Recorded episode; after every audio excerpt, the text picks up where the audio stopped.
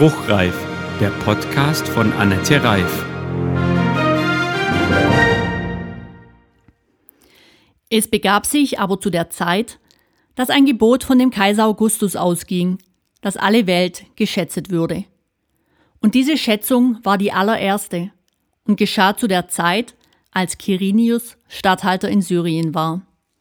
Und jedermann ging, dass er sich schätzen ließe, ein jeder in seine Stadt. So beginnt die Weihnachtsgeschichte nach dem Lukasevangelium. Eine moderne Variante könnte so klingen. Es begab sich aber zu der Zeit, dass ein Gebot der Politik ausging, dass alle Welt Kontakte beschränken sollte. Und diese Kontaktbeschränkungen waren die allerersten und geschahen zu der Zeit, als Corona die Welt regierte. Und jedermann blieb, damit er niemanden anstecken würde. Ein jeder in seiner Heimatstadt. Uff, der zweite Lockdown. Das tut weh. Aber ich bin froh, dass wir in einer sicheren Demokratie leben. Dass Fakten von Entscheidungsträgern ernst genommen werden. Besonders in Krisenzeiten ist das ein hohes Gut. Und trotzdem waren die letzten Monate anstrengend. Und jetzt kommt noch die besondere Herausforderung. Weihnachten zu Corona-Zeiten. Wie fühlt sich das an? Wie geht es euch damit? Die einen freuen sich vielleicht, dass man endlich einen Grund hat, die Verwandtschaft nicht sehen zu müssen. Die anderen verzweifeln, weil sie Kinder oder Enkel nicht besuchen dürfen.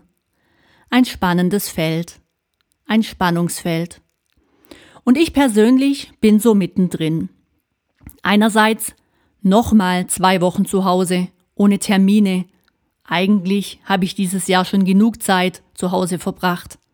Andererseits, wie schön. Zeit zum Lesen, Puzzeln, gemütlich sein. Mein Problem mit Weihnachten in Corona-Zeiten ist also ein echtes Luxusproblem. Denn ich bin gern zu Hause.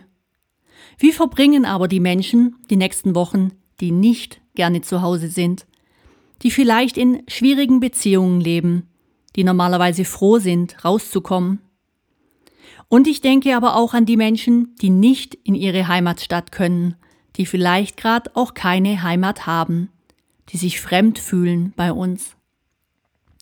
Ich hoffe, dass Sie Menschen in Ihrer Umgebung haben, Nachbarn, Freunde, die ein offenes Ohr haben, auch für nicht ausgesprochenes, die einfach mal anrufen, nachfragen, vielleicht zu einem Corona-konformen Spaziergang einladen einen Gruß an der Haustür abgeben, Mut verteilen, besonders jetzt zu Weihnachten.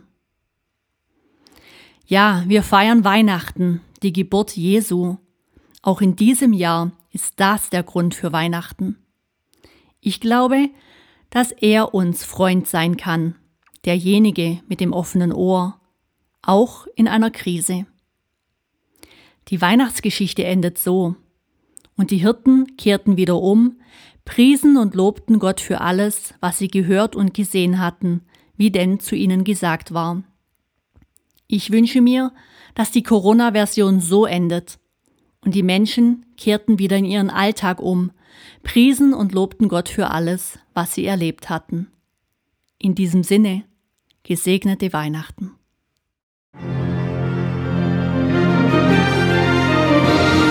Das war Spruchreif